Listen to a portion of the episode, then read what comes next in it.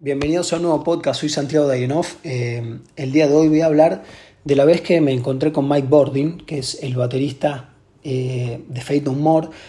Cuando lo encontré fue más o menos en el año 2007, en el contexto de un recital, Monsters of Rock o algo de eso, donde tocaba Ozzy, donde tocaba Black Label Society, y me acuerdo que tocó Carajo antes, y tocaba Rata Blanca también. Entonces, por una casualidad, una amiga mía conocía el teclado a Adam Wakeman, el hijo de Wakeman, el de Yes. Entonces me invitó a cenar porque iba a comer con Wakeman y en el medio, yendo hacia el lugar, me avisa mi amiga que también viene Mike Bordin. Bueno, yo empezaba a estudiar batería ese año, así que me senté en la mesa donde te querés sentar, me dijo mi amiga, obviamente enfrente de Bordin, y bueno, apenas eh, me miraba y simplemente me senté frente de él, al lado de la ventana, en algún momento si iba a dar la charla o no. Yo estaba nervioso, así que no se me ocurría nada para hablar, el tipo serio. Se iba dando más la charla entre Guadalupe, mi amiga, que le mando un súper gran abrazo, y Wakeman. Y había dos personas más que no me acuerdo. En un momento, bueno, empecé a hablar, Bordin me preguntó algo y empecé a hablar, y me di cuenta que en ese tipo de situaciones lo que menos aburre a la persona que es conocida es que la traten como conocida, entonces me calmé un poco internamente, disfruté la charla, empezamos a hablar y él solo empezó a hablar, porque también el que se dedica mucho a algo inevitablemente habla de eso, y empezó a hablar de cuando se conocieron con Clifton Burton, que eran amigos ellos a los 16 años, el primer bajista de Metallica, bueno, el segundo, el primero fue Ron McGovney, el primo de Hetfield. Entonces cuenta el momento en que ellos dos estaban boludeando la casa, dijeron fumándose un porro y decidieron, bueno, yo voy a tocar la batería, yo voy a tocar la guitarra, dijo, eh, el bajo, dijo cada uno, y así fue. Después siguió la charla en la cena y en un momento yo le digo, claro, que yo había visto un disco en vivo que se llama Cliff Emol, que es la última gira, porque el tipo se murió en un accidente muy, muy trágico cuando estaban por Suiza o Suecia de gira y no se sabe nunca si el conductor del micro se quedó dormido, el motorhome, el, el micro casi vuelca. Clifton Burton trata de salir por la ventana y en el momento que está saliendo de la ventana se le cae el micro encima, esto es terrible. Y un dato es que habían jugado las cartas para ver quién le tocaba qué litera y en verdad esa litera, la que estaba Clifton Burton, le tocaba a Kirk Hammett. Esto lo leí en la biografía de Nick Wall. Entonces estábamos hablando un poco del funeral y que él fue al funeral. Y en el funeral dijo, yo fui el que puso play en el grabador yo esta anécdota la había leído en una vez que había una página que Enciclopedia Metálica en SyncMet, me acuerdo cuando estaba internet al principio, y decía que habían tocado, bueno, eh, Orion, ¿no? Em, que era el último disco que había grabado que está en Master of Puppets. Entonces me dijo, no, no, fue Chulibi Chudai. Y a mí me daba cosa decirle algo porque ahí sí digo, bueno, este chabón, como, ¿cómo le voy a decir? Igual yo estaba absolutamente convencido de lo que está diciendo porque aparte el disco ese lo grabaron recién con Jason Newsted. Entonces nos fuimos de ahí, los acompañamos al hotel, me acuerdo, subimos al hotel. Era ya una amistad y yo sentía como, ah, esto se trata de ser músico. Entonces, sin ser músico todavía, porque recién era el primer año que tocaba batería, vi lo que era de el máximo, que es estar en lo máximo de lo máximo, que es tocar con Ozzy Osbourne, venir a tocar a River y quedarte en los mejores hoteles de Buenos Aires.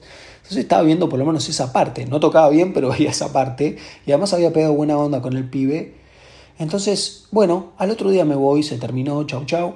Estoy en el cumpleaños de un amigo y me llama mi amiga Guadalupe y me dice, che, acá está Mike que pregunta por qué no estás acá. Y a mí fue como que se me infló la alegría y el espíritu.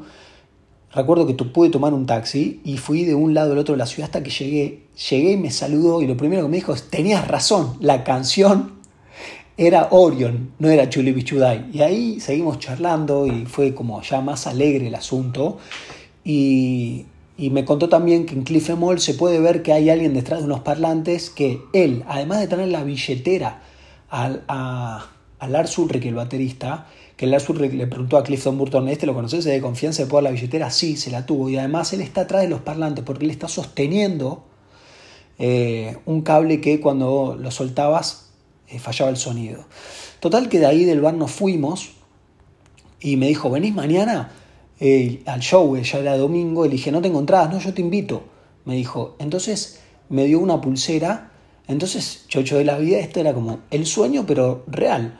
Entonces voy súper temprano, está tocando carajo y me acuerdo que tocaron un medley de Pantera que carajo la recontra rompió. Era de día, todavía hacía calor, creo que fue en octubre, pero me acuerdo que tocaron ahí que en general a las bandas tributo les bajan el volumen y especialmente a las primeras bandas tributos y si son argentinas más, este le pegaron, pero carajo no hay que hacer. Pantera y o sea, Pantera podría ser, haber sido reemplazado por carajo, digo, por decir cómo lo tocaban parece que hasta a veces era más duro. Pero el asunto es que después cuando tocó Rata Blanca yo me encontré antes a, al único lugar donde no podía ir con mi pulsera era arriba del escenario de la parte de adelante, si ir a la parte de atrás y no podía entrar a camarines. Cuando estoy subiendo al escenario, no podía creer lo que veía, me lo encuentro Mike Borden que me da un abrazo y me dice acompañarme a comer algo, vamos y como algo y veo cómo es el backstage general cuando es un festival de música, no es solo una banda que hay todo un buffet, hay todo esto y todo lo otro, todos los, lo que deben ser los vestuarios los arman como camarines separados y entra el camarín de él. Pero antes de entrar al camarín de él, cuando voy a entrar a la zona de camarines, me frena una seguridad y me dice, no puedes pasar por tu pulsera. Entonces le digo, no, está bien, entiendo. Entonces yo le digo, Mike, no te preocupes, todo en inglés, no te preocupes, listo. No, no, no, ¿cómo no te preocupes? él está conmigo, le decía en inglés. Y la mina no entendía, igual decía que no, estaba cumpliendo lo que decía hasta que vino el supervisor cuando vio que se había picanteado todo, dijo, no, sí que pase. Ni bien pasamos, Mike Bordin se encuentra con todos los de Korn, con quienes había tocado el disco Issue una vez que habían sacado Issues, había, eh, se había ido el baterista. Él me contó la anécdota cuando fue a un shopping de la noche que estaba abierto a comprar el disco, porque esto se lo habían dicho, él tenía que aprenderse las canciones en muy poco tiempo. Entonces se los encontró, nos saluda, los eh, saludaron, me saludaron a mí como que era amigo de él y yo estaba ya como diciendo, claro, esto es lo que se siente y otra vez estaba vibrando lo que es estar de gira y lo entendí porque es común. De afuera me hubiese imaginado otra cosa y ahí lo entendí porque es común. El asunto es que después con Adam Wakeman me fui a ver a Rata Blanca y cuando Rata Blanca tocó, le dije, empezaron tocando la, la llave de la puerta secreta, y le dije, escuchate el solo que hace este a Wakeman, que la recontra ultra rompe, y me acuerdo que lo empezó a escuchar, pero cuando tocó la última parte del solo, eh, que es la que voy a poner ahora, es cuando el chabón Wakeman me mira, Wakeman me mira y me dice, toca bien el cero, este es el solo.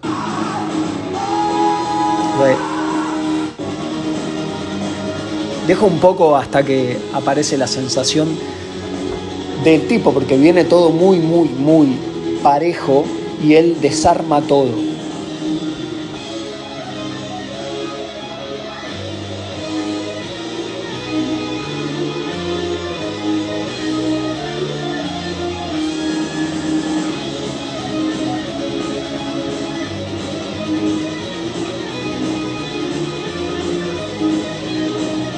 Acá está el desastre.